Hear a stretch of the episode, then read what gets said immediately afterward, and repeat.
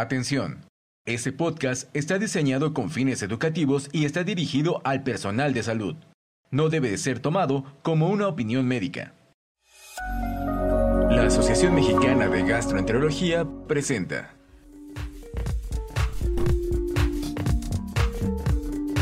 Gastroperlas AMG, moderado por el doctor Alberto González.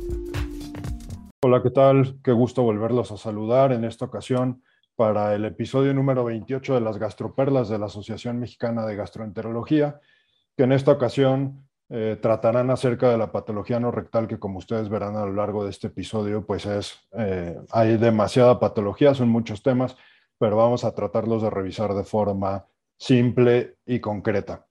Pues tengo el gusto de que me acompañen eh, dos invitados de primera. Voy a presentar primero al doctor Julio Mayor.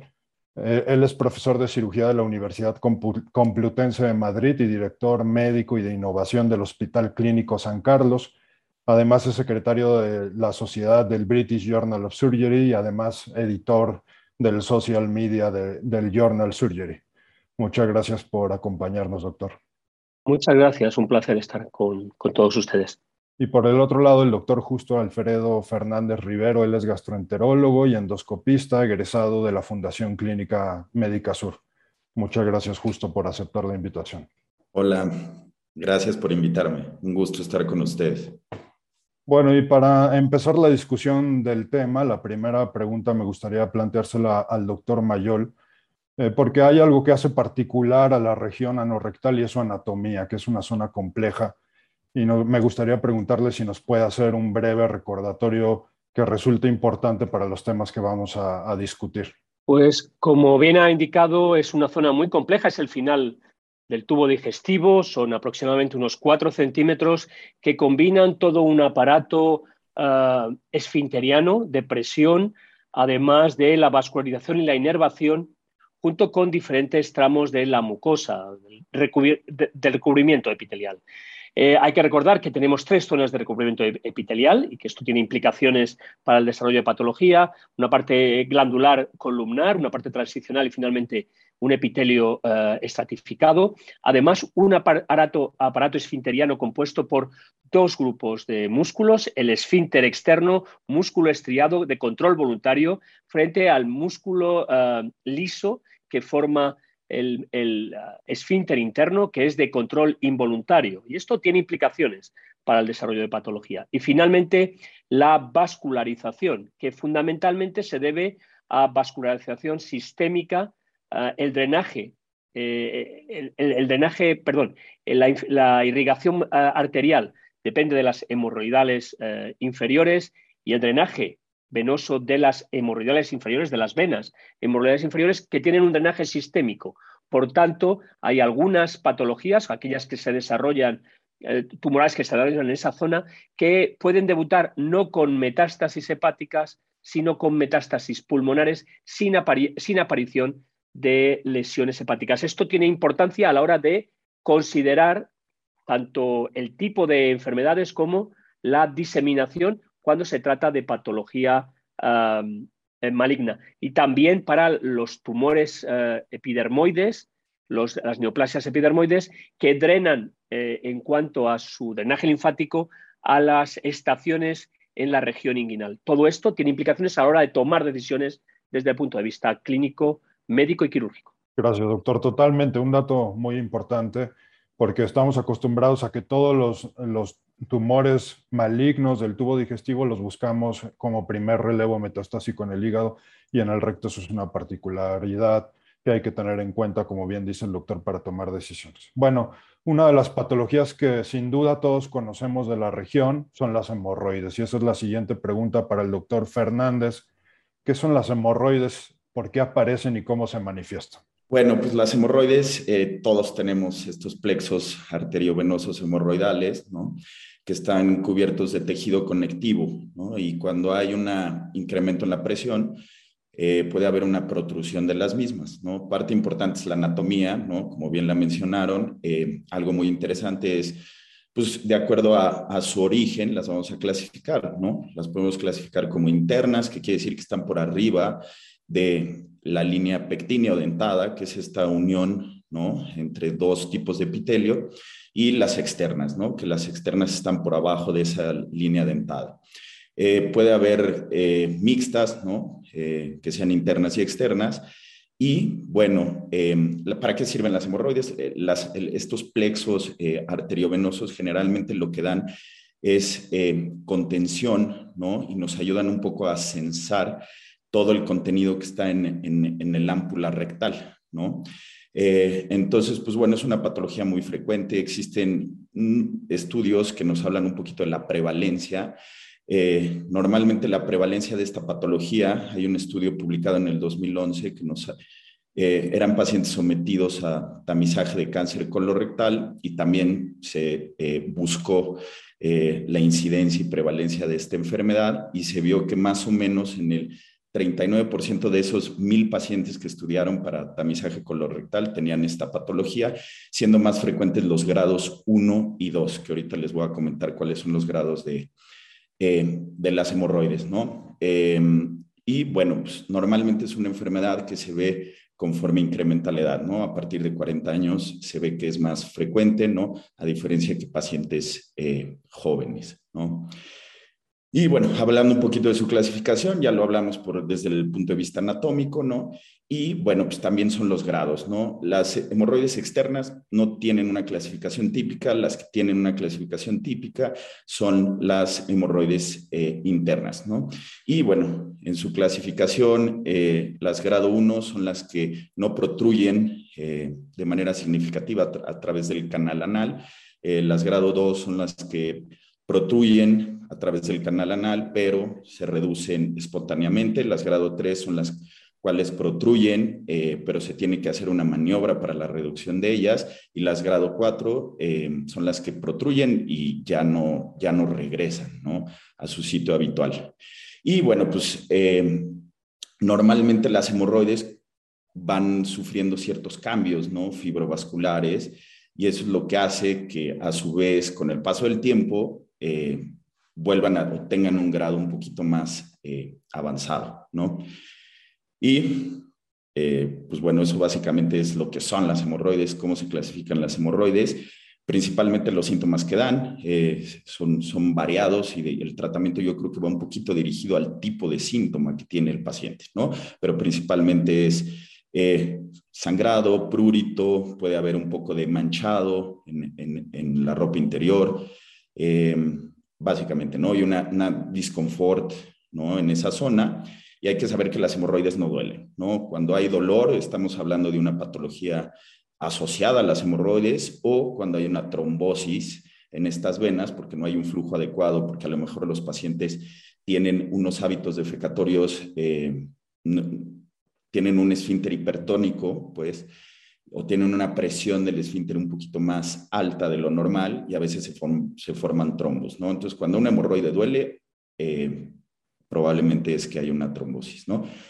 Y bueno, eso sería como en general un poquito lo, lo que son las hemorroides. Es importante considerar que existen estos dos grandes grupos, hemorroides internas y externas, porque eso nos permite hablar del tratamiento. Y hablando del tratamiento de las hemorroides, eh, sabemos que hay como digamos, tres grandes grupos, el, tratamiento conservador, el tratamiento, digamos, en donde ya hay una intervención, pero no propiamente una cirugía, y finalmente el tratamiento quirúrgico. ¿A quién le damos tratamiento conservador justo? Principalmente son las hemorroides grado 1 y 2, ¿no? son como todos los estudios, idealmente, están basados en tratamiento conservador para las grado 1 y 2. En general, a todos los pacientes que tienen hemorroides se les va a dar tratamiento conservador, pero Em, grado 3, hay veces que se da tratamiento conservador con buena respuesta, eh, pero principalmente el tratamiento quirúrgico es para grado 3 y grado 4, ¿no? Eh, específicamente. ¿Cuánto tiempo se manejan conservadoramente y en qué consiste ese, tratamiento? En términos generales, se va a dar entre 4 y 8 semanas un tratamiento conservador. Hay varios estudios que nos hablan sobre el éxito de las intervenciones, ¿no? Yo creo que eh, el la piedra angular de, esto es la fibra soluble, ¿no? Yo creo que en, este tipo de eh, medicamento, bueno, eh, suplemento, eh, hay buenos resultados, ¿no? Normalmente reduce como en un 50% eh, la hemorragia, ¿no? que es como lo, más frecuente que llegamos a ver, y también disminuye el dolor ¿no? o la incomodidad en un 50%. ¿no? Hay que saber que la fibra debemos de utilizar entre 25 y 35 gramos de fibra al día. Normalmente un sobrecito o una cucharada de este planta tiene 5 o 6 gramos. Entonces, más o menos hay que usar eh, entre 4 y 6 tomas de estas al día, ¿no? Y saber que siempre la fibra va acompañada de de agua y es un ablandador de heces en general. ¿no? De, otra de las eh, intervenciones que está estudiada poco, pero sí existe algún, algún artículo, son los baños de asiento. ¿no? Estos baños de asiento eh, nos ayudan un poquito a, a disminuir ¿no? el tono de, del esfínter y a su vez esto ayuda a relajar y a calmar las molestias también. Y bueno, actualmente existen, han salido algunos estudios por ahí del 2018 de estas sustancias naturales que son los bioflavonoides, ¿no? Y se ha visto que, que es como la esperidina y diosmina, cuando se da micronizada. Em, generalmente se da mm, eh, tres veces al día, ¿no? Un gramo, tres veces al día. Ha habido una reducción importante eh, en los síntomas, tanto en, en el tamaño de las hemorroides como en las molestias asociadas a ellas. ¿no? Entonces yo podría hablar más o menos de esas tres intervenciones como la piedra angular eh, para el tratamiento, ¿no? Algunos pacientes eh, requerirán analgésicos, ¿no? Hay también tratamiento tópico para las hemorroides. El tratamiento tópico sirve mucho para el, síntoma específico que tienen. Si tienen descarga, habrá que usar alguna crema con óxido de zinc. Si tienen em, hemorragia, podemos utilizar algunos eh, venotónicos, ¿no? Como derivados de ketanserina, ¿no? Para que las venas estén un poquito más pequeñas, ¿no? Y bueno, eh, cuando están muy inflamadas o demás, también a veces se puede utilizar esteroides tópicos, ¿no? Y para eso existen muchas preparaciones. Doctor Mayol, eh, ¿a quién decidimos intervenir, ya sea en el consultorio o con un procedimiento quirúrgico en, en la patología de hemorroides? Eh, como, como, se ha mencionado, la cirugía, la agresión quirúrgica está reservada para un grupo muy reducido de pacientes. No deberíamos eh, indicar procedimientos quirúrgicos más que probablemente un 4 o un 5% de todos los pacientes que tienen hemorroides y que incluso son sintomáticas. Como se ha mencionado, los grados 1 o 2 se pueden manejar de una manera no invasiva. Eh, algunos casos en eh, grados 2 y sobre todo grados 3 y 4, la cirugía es probablemente la mejor opción. Y ahí tenemos diferentes opciones. En cualquier caso, hay pacientes con grados 1 o 2 que tienen una anemia ferropénica por eh, hemorragias repetidas, donde eh, si no se responde al tratamiento médico, estaría claramente indicado el tratamiento quirúrgico o al menos un tratamiento más proactivo más invasivo que las simples medidas de disminuir los, baños de asiento, los tratamientos para eh, simplificar o para, para eh, hacer más blandas las heces, para que haya menos esfuerzo y, por tanto, menos hiperpresión a nivel local. Y de estos tenemos una amplia gama que va desde la inyección de microespumas para la esclerosis, que ya es un procedimiento quirúrgico lo hagan gastroenterólogos clínicos o lo hagan cirujanos, hasta la hemorroidectomía típica hecha por cirujanos en un quirófano. Tenemos una banda importante, pero para mí eh, siempre hay que tener en cuenta a la hora de indicar la cirugía, por un lado, las características de las hemorroides, segundo, las expectativas de los pacientes y tercero, la experiencia de los profesionales que van a llevar a cabo los procedimientos. Así que no es una decisión aislada, es una decisión que tiene que ajustarse al sitio donde se practica, al tipo de paciente que va a enfrentarse al, tratamiento y, evidentemente la sintomatología que conduce a la indicación quirúrgica. Y quizás como juegan eh, todas estas variables en la decisión es que existen tantas técnicas para abordar las hemorroides. Eh, particularmente usted, doctor, considera que alguna sea superior a otras? Vamos a ver, el, el gol estándar para unas hemorroides grado 4, es decir, aquellas hemorroides que prolapsan continuamente y no pueden ser reintroducidas hacia el canal anal, ni siquiera de manera digital, con, con el dedo por parte del paciente, ahí yo indicaría, indico claramente la uh, hemorroidectomía de Milligan Morgan, la extirpación de los paquetes y dejar abierta la zona para una cicatrización por segunda intención. Sin embargo, en pacientes con uh, hemorroides grado 2, es decir, que se prolapsan pero se reducen fácilmente, o grado 3, que se prolapsan y solamente necesitan maniobras por parte del paciente para prolapsarlas, es donde tenemos cierta controversia. Uh, en grado 2, eh, las indicaciones eh, eh, para mí, en caso de que sea necesario operar, está con la escleroterapia y la utilización de bandas, de ligaduras mediante bandas elásticas. En algunos casos, si está la tecnología disponible, también es, es una opción para la ligadura de las arterias hemorroidales mediante ultrasonidos o guiadas por ultrasonido Doppler. Estos procedimientos son menos invasivos, con resultados que pueden ser comparables para grado 2, teniendo en cuenta que la recidiva es posible y particularmente en el TDAH. En el grado 3 eh, ya no indicaría la escleroterapia y la duda sería entre la, uh, la ligadura con bandas y la ligadura de la arteria uh, hemorroidal mediante, o de la rama de la arteria hemorroidal mediante guiado por ecodoppler.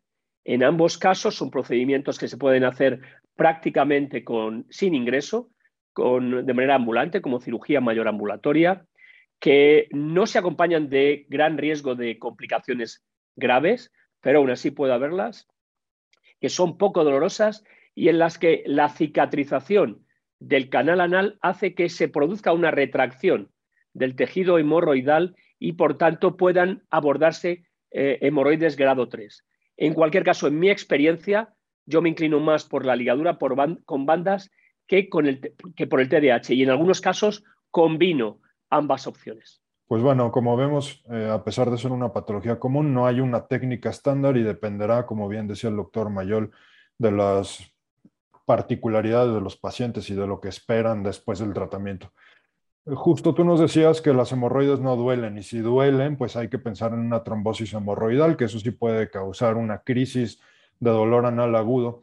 ¿Cómo manejamos las trombosis hemorroidales? Bueno, hay que partir que la trombosis eh, pues es por el incremento de la presión ¿no? esfinteriana Ahí es cuando se va a formar un trombo. Eh, la exploración física es muy importante. Este, prácticamente el, el, paciente refiere que después de un esfuerzo defecatorio empezó con un dolor muy intenso ¿no? en la región perianal. Normalmente la exploración física se puede ver un punto violáceo sobre la eh, hemorroide, ¿no? Y esto asociado a los síntomas, ¿no? Que prácticamente todos hemos visto en el consultorio cómo, ¿no? Se quejan los pacientes de esto. Eh, el tratamiento específico para la trombosis eh, se ha comparado la escisión ¿no? de la hemorroide junto con el trombo. Y esto es lo que recomiendan un poco las guías de práctica clínica de, de, Norteamérica, ¿no? Que sea la escisión del hemorroide y del trombo, porque esto va a mejorar la sintomatología mucho más rápido, ¿no? Generalmente cuando lo compararon con tratamiento estándar, que se puede dar tratamiento estándar, que es el tratamiento que ya mencioné, más analgésicos tópicos y ¿no? Eh, vía oral, eh, se ha visto que mejora la sintomatología, por ejemplo, la, la eh, escisión, ¿no? En cuatro días comparado con tratamiento estándar y también disminuyó la recurrencia de la misma, ¿no? Puede haber recurrencia de la trombosis, ¿no? Entonces, como que eh, la literatura apoya un poquito más hacia, hacia la escisión. Este, esto que hablan las guías, de, dependiendo del tiempo de duración de la trombosis, si ha durado menos de 48 horas, más de 48 horas, es un punto de corte, digamos, un poco arbitrario, ¿no? Pero es lo que recomiendan las guías. Si en menos de 48 horas se puede sugerir la intervención, menos de 40, más de 48 el tratamiento conservador. Yo miraría más porque, digo, en términos generales es la resolución de los síntomas, ¿no? Que el paciente sí es muy molesto, ¿no? Tiene mucho dolor, está muy incómodo. Entonces, yo creo que esa ventaja, ¿no? Hacia la cirugía y que es una cirugía, eh, pues, como dice el doctor, ¿no? Que puede ser en el consultorio, ¿no? O, de eh, egreso pronto. Otra pregunta para el doctor Mayol. Toda esta patología es, eh, de forma, se presenta de forma frecuente en las mujeres embarazadas porque sabemos que el embarazo es un factor que contribuye a que en la región anal estén aumentadas las presiones, disminuido el retorno venoso. Eh, debemos quedarnos con esta idea de que en general en la mujer embarazada es mejor eh, preferir el tratamiento conservador, hablando, por ejemplo, de hemorroides internas, trombosis hemorroidales o cualquier otra patología anal. Yo creo que muy al contrario, en pacientes embarazadas que tienen una trombosis, este sería un factor para hacer la incisión y la extracción del eh, coágulo antes, no, no, mantener el tratamiento esperando a ver qué ocurre. Y como, como, se comentó anteriormente, yo creo que lo guía no tanto el tiempo, sino la sintomatología, si la evolución de la sintomatología es a mejor o a peor. Evidentemente, hay un momento en el que cuando se ha consolidado el, coágulo hay poca posibilidad de poder extirparlo sin hacer una gran cirugía, pero yo creo que en mujeres embarazadas que empiezan nuestra sintomatología, lo que hay que hacer es, eh, mediante una pequeña infiltración local, poder hacer la extirpación y va a haber menos sufrimiento y menos necesidad de analgésicos que en algunos casos tienen evidentemente efectos adversos, aunque hay algunos que son seguros. Pero para mí, en una patología aguda como una trombosis hemorroidal, muy, eh, muy limitada, en vez de esperar a que progrese, lo que hay que hacer es incidir y extirpar el coágulo lo antes posible. Otra cosa son las manifestaciones crónicas del aumento de la tensión intraabdominal y de la presión que se ejerce sobre el canal anal como consecuencia del embarazo. Evidentemente, en esos momentos es mejor no tomar decisiones que pueden ser muy traumáticas si procedemos a una hemorroidectomía, tratar conservadoramente y esperar una vez después del embarazo a tomar decisiones definitivas con una patología más crónica. Pero lo agudo conviene no diferirlo y solucionarlo lo antes posible porque va a ser más seguro tanto para la paciente como para el feto. Bueno, otras patologías frecuentes y que a veces eh, se confunden un poco los términos de la región anal son las fisuras y por otro lado las fístulas, ¿no? Entonces vamos a, dejar clara la diferencia y le preguntaría a Justo qué es una fístula, por qué aparecen, perdón, qué es una fisura, por qué aparecen las fisuras y que son mucho más frecuentes que las fístulas, es más frecuente que lo veamos en la consulta. Digo, yo creo que las fisuras puede ser la segunda patología más frecuente, este, yo creo que la primera son las hemorroides, y bueno, la definición tradicional es una ruptura longitudinal del anodermo que inicia en el margen anal y se puede extender hacia la línea dentada, ¿no? Es muy importante saber que eh, se presentan en el 90% en la línea media posterior, ¿no? Porque eh, hay una menor irrigación en esa zona y, bueno, al haber un trauma, ¿no? Por heces duras, por estreñimiento, por diarrea, eh, muchas evacuaciones explosivas, se puede dar esta ruptura, ¿no? hay que saber que solo un 10% son anteriores y cuando no están, cuando vemos a la exploración física una fisura que no está en esta localización, siempre hay que pensar en una enfermedad asociada. ¿No? Enfermedad de Crohn, algunas enfermedades infecciosas, eh, como tuberculosis o pacientes que tengan VIH-Sida, ¿no? que pueden tener ahí eh, algún trastorno que, les condicione esto. ¿no? ¿Y, qué pacientes, doctor, que, doctor Julio Mayol, que tienen una fisura serían candidatos a recibir un tratamiento invasivo? Por ejemplo, eh, pues ya sea una cirugía o alguna otra intervención para ayudarles a resolver la fisura.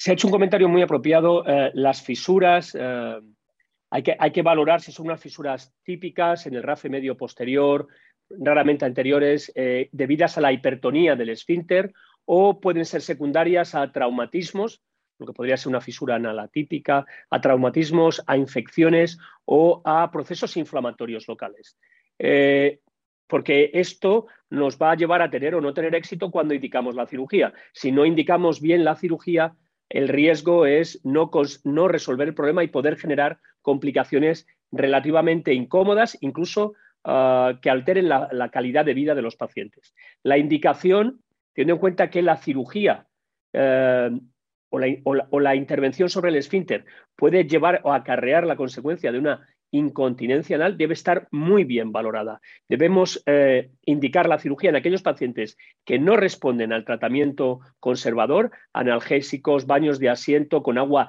tibia, no con agua fría y eh, cualquier eh, fibra especialmente soluble que permita hacer las heces más suaves, probablemente reeducar el, hábito defecatorio y si esto no funciona y se convierte en una, molestia crónica, además de descartar otras patologías, la, indicación sería disminuir la presión del esfínter anal, es decir, hacer algún tipo de procedimiento, bien por una uh, esfinterotomía química, como puede ser el Botox, que lo que hace es ah, seccionar químicamente el, esfínter transitoriamente, ciertamente, para disminuir la presión y mejorar la defecación, el proceso defecatorio, cuya hipertensión, la hipertensión del esfínter genera la, la fisura, o hacer una esfinterotomía quirúrgica, es decir, seccionar el esfínter, bien sea de manera cerrada o, de manera abierta. En cualquier caso, eh, la técnica es una, la técnica ideal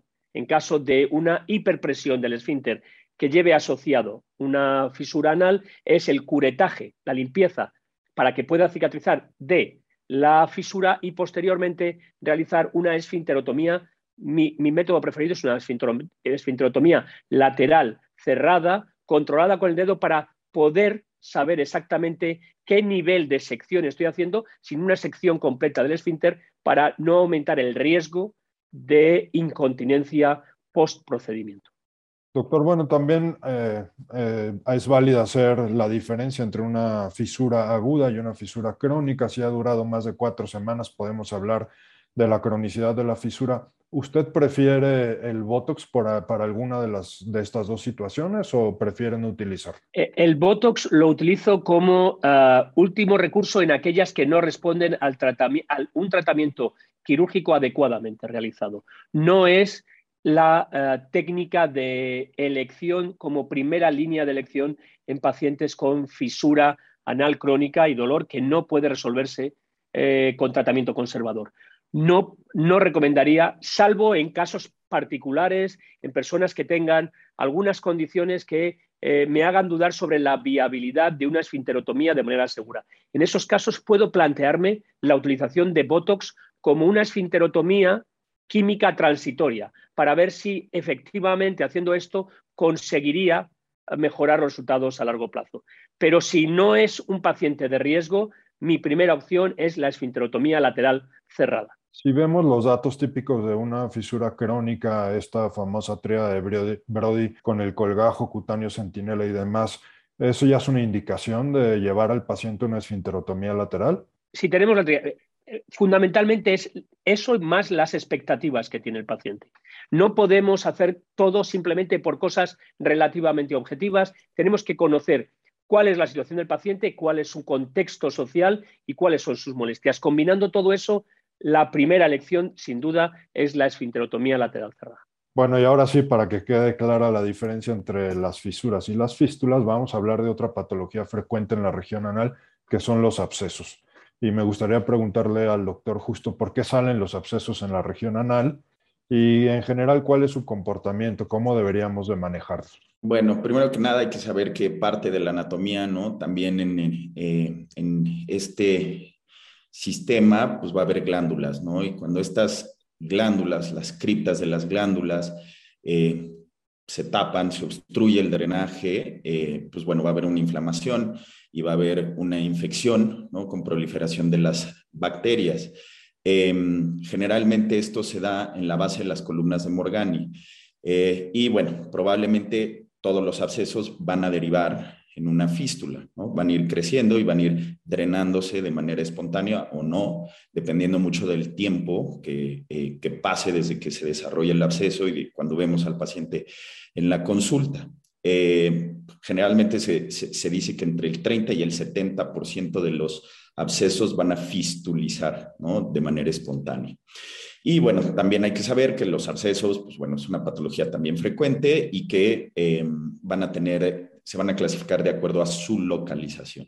Cuando vemos un paciente con un absceso anal, que llegan con las típicas manifestaciones de un absceso prácticamente en cualquier lugar, dolor, tumor, rubor, calor, pero bueno, estas cercanas a la región anal, ¿cómo los tenemos que manejar? ¿Cuál debe ser nuestra conducta? ¿Hay que drenarlos, dejarles antibiótico? ¿Qué hay que hacerles justo? Eh, generalmente lo que se recomienda es un drenaje oportuno, como todos los abscesos. Em, con, digo, principalmente es también tratar de identificar qué tipo de absceso es, ¿no? Hay abscesos que son más complejos, Eh, hay abscesos que no se pueden drenar en el consultorio de manera eh, sencilla, ¿no? Entonces, pero principalmente yo me quedaría con la idea de que se debe de hacer un drenaje oportuno, ¿no?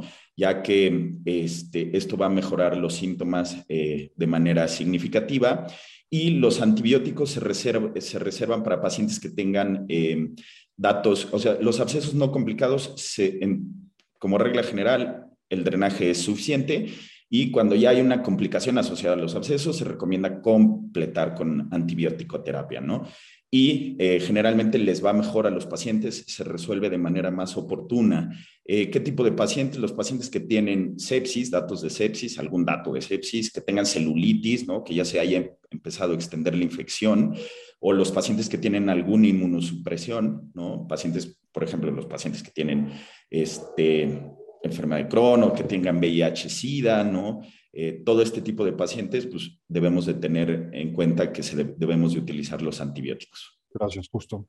Doctor Mayol, eh, bueno, en general se reconoce que 50% de los pacientes que tienen abscesos van a resolverlo después del drenaje, pero si no se hace este drenaje oportuno, el absceso encuentra el camino para drenarse solo, 50% de los pacientes van a hacer una fístula. ¿Qué es una fístula anal, doctor? ¿Y, cuáles son sus implicaciones? Eh, ¿Cómo las debemos de manejar de forma general? Es importante tener claro el concepto de fístula y además con el nombre de fisura ah, pues a veces nos confundimos o incluso con el concepto de sinus, eh, como el sinus pilonidal, son cosas diferentes. De una manera muy sencilla, una fístula es una comunicación anómala entre dos superficies epiteliales. Así se define una fístula. Las fístulas anales son una comunicación anómala entre el epitelio del eh, tubo digestivo, al final tubo digestivo de la zona anal y la piel.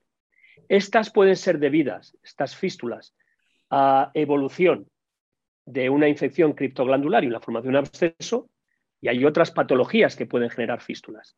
La enfermedad de Crohn puede eh, originar fístulas su patrón fistulizante, la, enfermedad perianal. Es uno de los problemas y reconocer las diferencias entre unas y otras tienen importancia eh, eh, en cuanto al pronóstico y al tratamiento. Y también algunas enfermedades infecciosas localizadas en la zona rectal, en el tramo distal y en el ano, pueden originar fistulizaciones. Pero las fístulas que estábamos hablando son las que evolucionan como consecuencia de la solución, la resolución de un absceso en la región perianal. Evidentemente, las fístulas tienen unos trayectos entre la, zona del canal anal y la eh, piel que tiene relación con los esfínteres. Y esto es importante porque los afectan o los pasan por arriba, son supraelevadores o interesfinterianas o transesfinterianas y algunas veces tienen varios trayectos como consecuencia de eh, la evolución del esfínter, del absceso, perdón. Por tanto, una vez que se ha solucionado el absceso, eh, estas que no cicatrizan completamente dejan esta comunicación, que es una zona de supuración ah, que molesta al paciente, que en algunos casos, eh, en pacientes inmunocomprometidos, puede generar una sepsis perianal con riesgo ah, vital, como se comentó previamente, puede ser necesario hacer algunos tratamientos quirúrgicos, pero sobre todo es que infecciones de repetición en esa zona, cuando se produce un cierre parcial del trayecto fistuloso en superficie más externa sin cerrar la parte interior, la parte interna, puede generar nuevos abscesos que van desestructurando y dañando todo el aparato esfinteriano. Además de la producción de pus, los pacientes habitualmente se quejan de que manchan la ropa interior con una secreción purulenta. Es en estos pacientes en los que nos tenemos que plantear las opciones de tratamiento que tienen que ver con la resolución de este trayecto y eh, el cierre tanto del orificio externo como del orificio interno. Para clasificar las fístulas, pues hay una, una, clasificación, la clasificación de Parks, que es un poco compleja, pero si nos enfocamos a los dos principales tipos de fístulas, que son las interesfintéricas y las transesfintéricas, eh, y hablamos del tratamiento de un tratamiento, digamos, sería quitar el trayecto fistuloso y el otro irlo como conduciendo a través de un cetón. ¿En qué, ¿En qué tipo de fístula utilizaría cuál estrategia, doctor Mayor? Es una pregunta muy importante. Hay que tener muy bien delimitados los trayectos y la afectación de los esfínteres, porque la, la extirpación completa del trayecto esfinteriano puede llevar a la lesión de los esfínteres y a la incontinencia en estos pacientes. Entonces hay que ver qué grado de afectación hay en el músculo eh, explorando yo siempre recomiendo, aparte eh, de, exploraciones de imagen que pueden ser necesarias, como la resonancia magnética o la eh, ecografía endoluminal, endorrectal, eh, creo que estos pacientes deben explorarse siempre en quirófano bajo anestesia para reconocer los trayectos fistulosos e identificar con precisión de qué fístula se trata. Fístulas que afectan muy superficialmente a los esfínteres, el tratamiento de elección puede ser simplemente la extirpación, eh, eh, lo que se denomina fistulectomía, la extirpación de todo el trayecto y el tratamiento de los dos orificios, que en este caso son extirpados. Extirpación del trayecto completo, disecarlo y extirparlo, fistulectomía. En algunos casos muy superficiales se puede hacer fistulotomía, que es la incisión y puesta a plano del trayecto fistuloso, esperando que al cicatrizar por segunda intención se pueda conseguir un cierre completo del trayecto. En aquellos que tengamos dudas sobre la magnitud de la lesión del esfínter, de la afectación del esfínter, o que, tengan, o que sean pacientes que tengan ya afectación del aparato esfinteriano, mi recomendación es la colocación de un sedal o setón de un hilo, de un dispositivo que permite canalizar y tutorizar el trayecto fistuloso después de haber identificado bajo anestesia dónde estaba el orificio interno y dónde está el orificio externo. Curetar, limpiar todo ese trayecto y dejar eh, este, este, sedal que eh, permite, por un lado, que no se reproduzca la acumulación de contenido purulento en el trayecto y un nuevo acceso, y además, muchas veces, simplemente por reacción de cuerpo extraño, si se utiliza, por ejemplo, la seda, se va haciendo una eh, esfinterotomía pasiva. Eh, simplemente el propio organismo va rechazando el hilo y se va produciendo, por un lado, la sección del esfínter y por otro, la cicatrización por segunda intención.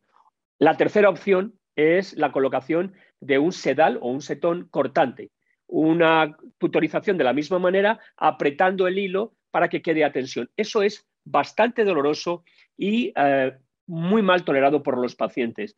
Para mí la indicación clara es, primero, en poca afectación del esfínter, en eh, interesfintéricas, transesfintéricas muy superficiales, que no tengan trayectos complejos. Puedo plantearme fistulotomía, que es puesta a plano, o fistulectomía, extirpación del trayecto cuando son más complejas, tienen más trayectos, o tengo dudas sobre la capacidad del paciente para poder controlar sus esfínteres, porque tenga previa afectación del aparato esfinteriano, la colocación de un sedal ah, de drenaje. Eventualmente se pueden utilizar de manera menos invasiva las células madre. Hay tratamientos actualmente eh, en marcha, tanto para las ah, fístulas de origen criptoglandular como para las del Crohn, sería una posibilidad. Eh, y también los pegamentos biológicos, los pegamentos de fibrina, que en algunos casos han demostrado tener una, efectividad del 50% o más, lo cual no está mal en algunos pacientes en los que no queremos arriesgar. Pero desde el punto de vista quirúrgico, en el avance de menos a más invasivo sería eh, pegamentos, células madre, sedal de drenaje, fistulotomía, fistulectomía. En casos rebeldes de recidivas es cuando me planteo un colgajo de avance o cuando son fístulas complejas, después de haber drenado esa zona, un colgajo de avance que me permita ah, cerrar el orificio interno. Porque no tratar bien los orificios, particularmente no identificar y no tratar el, orificio interno adecuadamente, es lo que nos lleva a fracasos en el tratamiento. Muy clara su respuesta.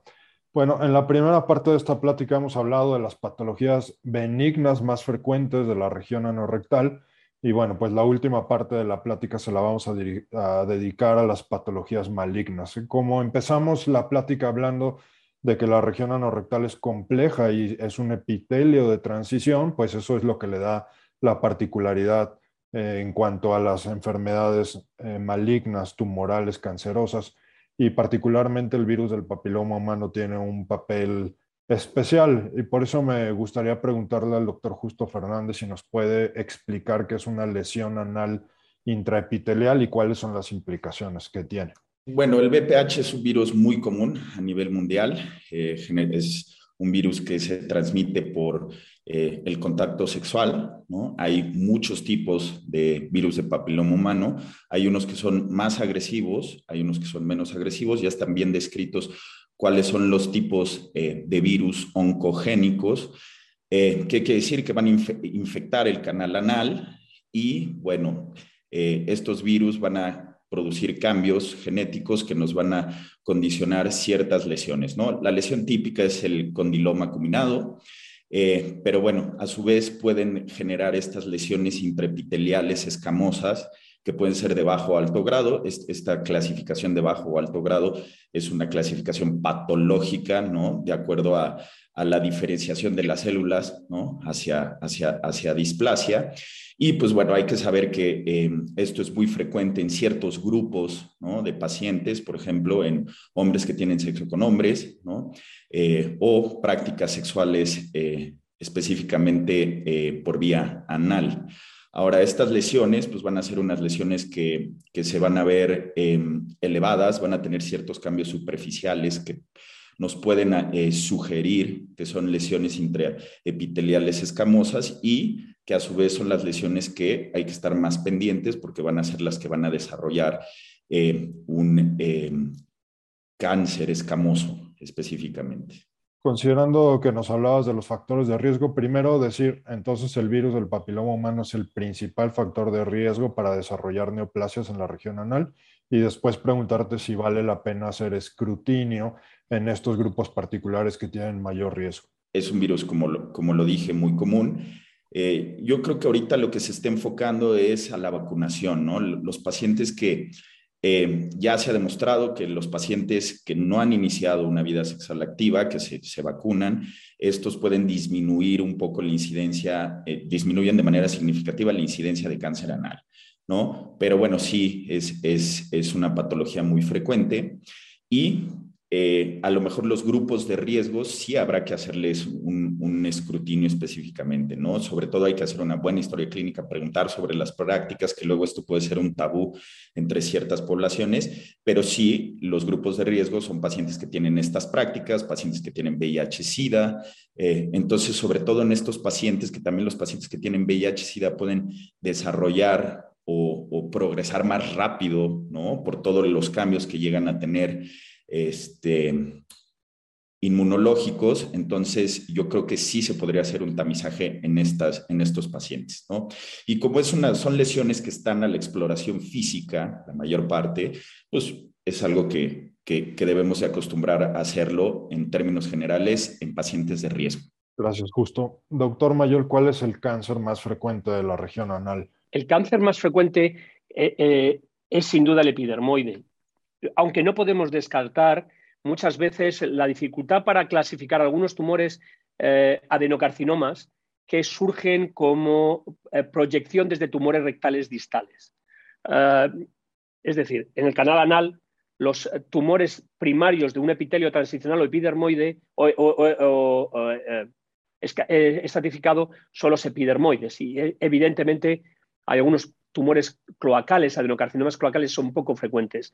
Pero no podemos descartar, porque muchas veces vemos tumores avanzados, muchos adenocarcinomas en realidad no son tumores primarios del, eh, del ano, sino que son tumores rectales que han progresado y han invadido localmente. Tampoco tenemos que olvidarnos de la relativa alta incidencia de los melanomas en la región anal.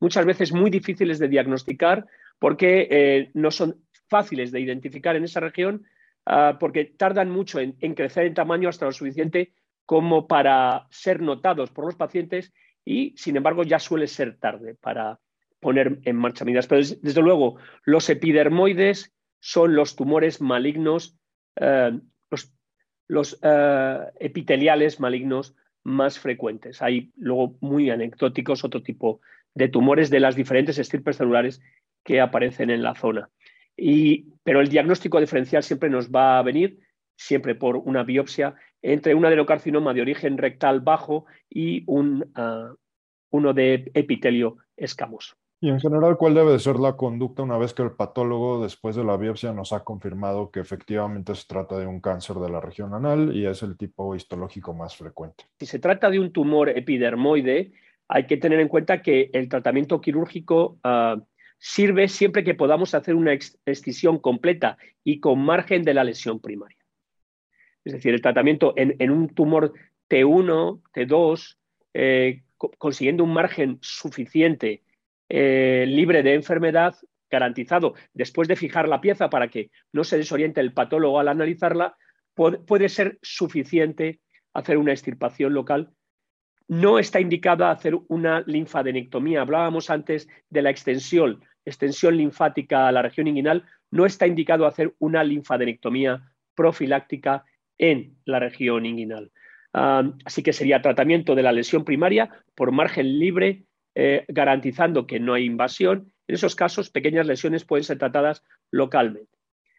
Sin embargo, ah, tumores cuyo nivel de extensión está más allá del local, que hay sospecha o confirmación de la extensión locorregional, no ya de la sistémica. La locorregional del tratamiento es la quimio-radioterapia. La combinación, estos tumores suelen ser muy sensibles a este tipo de tratamiento, la combinación de radioterapia con quimioterapia para conseguir el control local. Raramente con lesiones residuales puede estar indicado hacer una amputación abdominoperineal. Y se mencionó antes, eh, uno de los riesgos son los pacientes VIH con una infección no controlada en las que la evolución de esta neoplasia puede ser mucho más agresiva que en pacientes que no tengan un compromiso inmunitario. Esa es una diferencia que tenemos que tener en cuenta porque muchas veces eh, son enormemente frustrantes. Así que en pacientes eh, que tienen lesiones más extendidas a nivel local, eh, al loco regional, quimio-radioterapia y eventualmente para lesiones residuales puede estar indicado llevar a cabo una amputación abdominoperineal, con los riesgos locales de morbilidad local que tiene realizar una extirpación en un área que ha sido previamente radiada. Bueno, pues ya, ya nos dejaba ver la complejidad de la transición epitelial, uno de los problemas del abordaje de estas lesiones malignas, pero además el doctor Mayol ya nos decía que otro problema es pues que ahí muy cerca de la región anal puede haber tumores que son primarios del recto y que por su crecimiento pues los podemos confundir. Preguntarle a Justo cuando hablamos de un adenocarcinoma de recto, que es el tumor maligno más frecuente del recto, ¿es lo mismo que estar eh, viendo un cáncer de colon o es una cosa completamente aparte? Bueno, eh, antes se consideraba que era algo, eh, se consideraba de, manera unitaria, ¿no? Hay que saber que 30% de los cánceres colorectales están en el recto, ¿no? El origen de estos es igual a, que los otras localizaciones, ¿no? Va a ser un pólipo, una lesión de crecimiento lateral que va a ir acumulando ciertas mutaciones y va a generar eh, un adenocarcinoma. Lo que sí está bien descrito, digo, yo creo que sí hay que diferenciarlo en la actualidad. Yo creo que sí se puede considerar como dos entidades que tienen cada uno particularidades. Eh, de manera biológica, ¿no? La carcinogénesis sí se ha visto diferencias, ¿no? Eh, comparado tumores de colon derecho y el, el, de recto, ¿no? Tienen ciertos perfiles, ¿no? Hay que saber que el cáncer de colon tiene ciertos perfiles genéticos, ¿no? Por ejemplo, en el adenocarcinoma de recto hay una mayor inestabilidad cromosómica. Y hay mayor estabilidad microsatelital. Entonces, pueden ser diferencias y otros marcadores diferentes eh, entre el cáncer de colon y el cáncer de recto, ¿no? Específicamente hablando del adenocarcinoma. También el tratamiento va a ser diferente, ¿no? Aquí, por ejemplo, en tumores em, eh, que son más T2, T3, eh, se va a utilizar quimiorradioterapia, ¿no? Que, por ejemplo, para, para los tumores de cáncer de colon no se utiliza radioterapia, solo quimioterapia, que puede ser adyuvante o neoadyuvante, dependiendo un poco de la estadificación del, del tumor. Y pues bueno, la cirugía va a ser diferente también, ¿no? Tiene otros, otras implicaciones anatómicas, ¿no? También eh, diferentes, ¿no?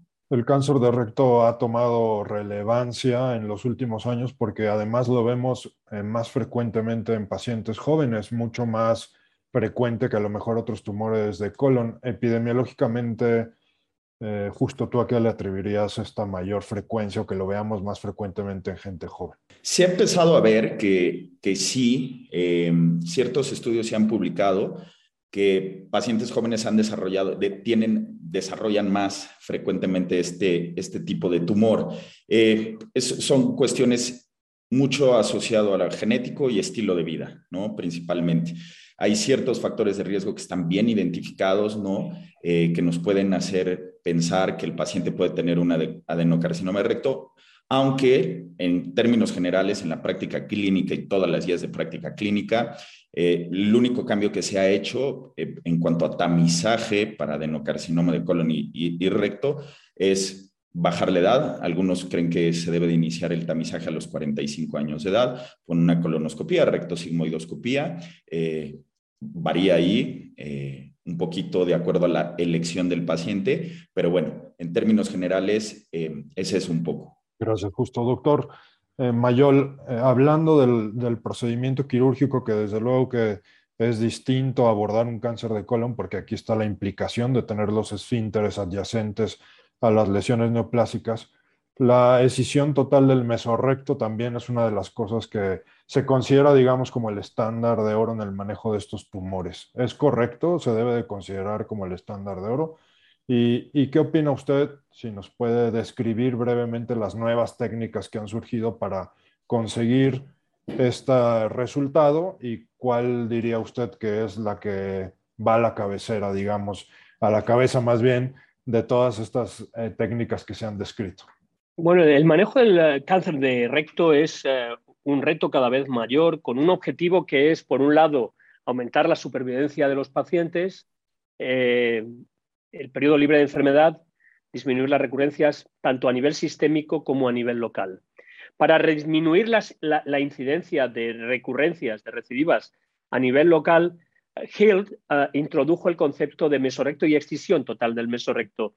El mesorrecto es el tejido graso que rodea al recto y que contiene los vasos rectales linfáticos eh, que, irrigan y que drenan eh, esta zona y por tanto son importantes a la hora tanto de la estadificación como de la diseminación tumoral. Y todo esto está rodeado en la pelvis, en una zona que está contenida por, estructuras óseas de difícil abordaje, eh, todo esto está rodeado por una fascia visceral del mesorrecto. Lo que Hill eh, propuso es que para ciertos tumores la extirpación total del mesorrecto o parcial, con un margen de aproximadamente 5 milímetros, eh, aumentaba o, perdón, disminuía, disminuía, la recidiva de los tumores localmente y después se, se analizó el margen desde el tumor y la zona de, invasión del tumor hasta el margen del mesorrecto, estudiado por anatomía patológica, para predecir la probabilidad de recidiva local y eventualmente sistémica.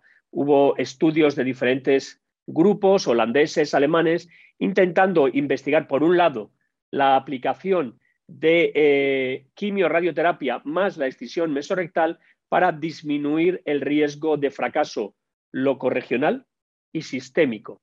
Cualquier caso, lo que se ha visto es que la excisión del mesorrecto, la excisión amplia, que puede ser total en tumores que no permiten, porque esto se extiende aproximadamente desde el promontorio del mesorrecto hasta unos centímetros justo a la zona del canal anal, ah, justo por encima del canal anal, si está, eh, dependiendo de esté localizado el tumor y su tamaño, poder extirparlo completamente o, por lo menos, como dije antes, con 5 ah, centímetros de margen y además circunferencialmente que no esté afectado el margen de resección, con la limitación que tenemos eh, desde el punto de vista óseo. Evidentemente, esto ha generado una disminución de las recidivas locales a cambio de un aumento de eh, las ah, complicaciones a largo plazo desde el punto de vista local del funcionamiento de eh, bien el área pélvica después de una amputación abdominoperineal o del síndrome de resección anterior baja después de una resección y anastomosis posterior, a lo que hay que añadir el impacto que puede tener la quimiorradioterapia. Actualmente para tumores adenocarcinomas de recto localizados en el tercio medio o en el tercio distal del recto, la indicación es hacer. Si son tumores T1, T2, hay que analizar cuál es el grado de profundidad de la invasión mediante la combinación de resonancia magnética y eh, de eh, eh, ecografía endorrectal, los tumores superficiales pueden tratarse bien de manera local, con excisión local, o combinación de excisión local con quimio-radioterapia. Pero los que tienen afectación avanzada local y afectación regional de los ganglios linfáticos, el tratamiento es la quimio-radioterapia, la combinación de quimio-radioterapia de ciclo convencional y esperar entre 8 y 12 semanas, parece que cada vez está más claro que cuanto más esperemos, mejor, entre 8 y 12 semanas para hacer una resección con extirpación completa del mesorrecto y posteriormente, en función de la afectación previa preoperatoria de los ganglios, la realización de una anastomosis primaria coloanal o simplemente una amputación abdominoperineal. Angelita Abragamma en eh, eh, Brasil ha propuesto que en algunos subgrupos de pacientes que tienen muy buena respuesta a la quimio-radioterapia con una desaparición prácticamente completa de las lesiones, podemos evitarnos la parte de la resección de recto, que podíamos simplemente confiar en eh, el efecto de la quimio-radioterapia para el control local del tumor.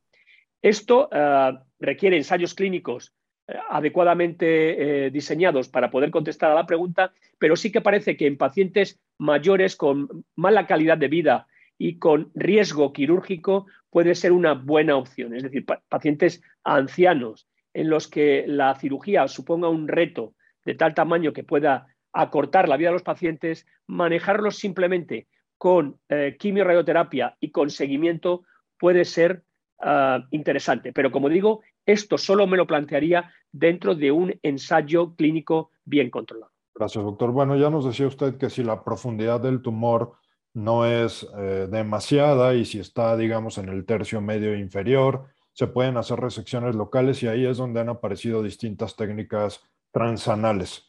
Eh, no sé si nos las pueda describir de forma general y cuál es ah, la que lleva a la delantera. Una parte que no he mencionado es la combinación de la extirpación del mesorrecto por vía abdominal y por vía perianal, lo que se conoce como TATME, Transanal Total Mesorectal Excision. Esto permite, mediante el funcionamiento de dos equipos, eh, hacer una extirpación desde la cavidad abdominal, normalmente por la paroscopia, y en región perianal ir disecando para extirpar el recto sin afectar el aparato esfinteriano, pudiendo dejar el aparato esfinteriano para hacer una anastomosis. Aparte de eso, los tratamientos locales consisten en por eh, a través de la región anal, mediante la utilización de dispositivos como los utilizados en cirugía laparoscópica abdominal para la cirugía mediante puerto único o bien mediante eh, sistemas de microcirugía, poder eh, identificar la lesión y hacer una extirpación bien de, de grosor parcial, pero lo ideal sería de grosor completo del área donde se asienta el tumor.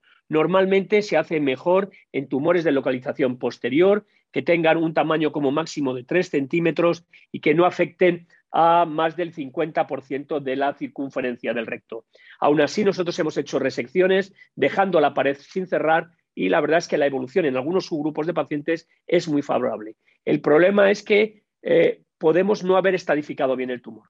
¿Qué ocurre si creemos que es una lesión T1, pero después, cuando hacemos eh, el análisis definitivo, lo que veíamos en la resonancia magnética no es, o en la ecografía endorrectal, no es una lesión T1, es una lesión T2 o incluso avanzado, recordando que en la parte final el recto no tiene serosa, no tiene peritoneo, solamente tiene tres capas. En esos casos, lo que nos planteamos es añadir quimio-radioterapia como si fuera un tratamiento completo. Pero en principio, lesiones locales que afectan solo a las capas más superficiales, una lesión T1, podemos hacer abordajes transanales para extirpación de la lesión por margen libre, marcando la lesión para llevarla al anatomopatólogo que nos garantice que la lesión era un T1 y estaba bien orientada. Lo que no recomendamos es la extirpación a bocados, eh, quitando trozos que hacen muy difícil el estudio ah, patológico postoperatorio y poder tener claro qué medidas tomar si la extirpación ha sido incompleta o la lesión invadía más de lo que esperábamos. Pues se nos termina el tiempo y para concluir la discusión de este tema que es muy amplio y, muy interesante, me gustaría pedirles a cada uno de ustedes si nos pueden dar una conclusión para quien nos escucha, empezando por el doctor Justo Fernández. Pues bueno, eh, mi conclusión sería que la patología no rectal es muy frecuente, es una de las que más llegamos a ver en el consultorio eh, en términos generales, yo creo que una buena historia clínica y una buena exploración física ¿no? nos va a ayudar muchísimo a tomar muchas decisiones. Y bueno, que la mayor parte de estas em, enfermedades tienen tratamiento conservador, ¿no? Yo creo que sería la idea de que el tratamiento conservador siempre es una buena opción para muchas de ellas. Y bueno, em, eso para las patologías benignas, ¿no? Para las patologías malignas, em, saber que hay que ciertos grupos de riesgo que hay que estarlos eh, tamizando, ¿no? O sea, tratar de buscar estas, estas enfermedades eh, de manera insistente, ¿no? Para disminuir la incidencia, ya que, pues bueno, el, las neoplasias normalmente de esa zona pues son, neoplasias agresivas, ¿no? Como puede ser el adenocarcinoma o puede ser el, el, cáncer epidermoide o escamoso, ¿no? Que generalmente lo que no queremos es que estos pacientes tengan una enfermedad a distancia, eh, porque, bueno, pues esto disminuye significativamente la supervivencia de los pacientes, ¿no? Entonces, en términos generales, esas serían mis conclusiones y pues bueno, nada más. Y que bueno, que estas patologías también requieren de manejo multidisciplinario, ¿no? O sea, no nada más es eh, yo gastroenterólogo, no, siempre requerimos de un buen cirujano, un coloproctólogo, ¿no? Porque principalmente ellos nos van a ayudar en muchos em, tratamientos específicos eh, quirúrgicos, ¿no? Gracias, justo. Doctor Julio Mayor yo lo retomo de donde el doctor Fernández lo ha dejado, que es la necesidad de colaboración. Aunque es cierto que hay mucha, que predominantemente la patología es benigna, que la mayoría de las veces no pone en riesgo la vida de los pacientes, hay muchos casos donde no es tan claro, sobre todo en aquellos que tienen factores de riesgo, tanto prácticas sexuales, que no hay que olvidar nunca en el interrogatorio clínico, ni patologías de base que puedan eh, eh, hacernos pensar que la evolución no va a ser satisfactoria, estas enfermedades tienen, por un lado, riesgo vital, pero por otro lado también riesgo funcional. Y por eso es necesario montar equipos que nos permitan dar respuesta rápida y efectiva a personas que tienen eh, entidades menos complejas, pero que nos ayude a colaborativamente poder ofrecer la mejor respuesta de tratamiento a aquellos pacientes con, patologías difíciles de clasificar o aquellas patologías complejas, para intentar que no se nos escapen aquellos que se ven más perjudicados si tardamos tiempo en diagnosticar con precisión y exactitud la patología que llevan adelante. Y recordar que no todo lo que molesta en el ano son hemorroides. Eso es una cosa que pasa con mucha frecuencia. Alguien te pregunta, tengo molestias en esta zona, no te preocupes, serán unas hemorroides, date una, pomada. Un médico, cualquier médico que sea consultado por patología en la zona, no debe llegar a un diagnóstico sin una, sin una valoración clínica y una exploración del paciente. Todo lo que no sea eso será una mala práctica. Pues no me queda más que agradecerles a los dos que nos hayan dedicado parte de su tiempo y su experiencia. Muchísimas gracias por aceptarnos la invitación. Muchas gracias. Gracias. Esto fue Gastroperlas AMG. Los esperamos en la próxima emisión.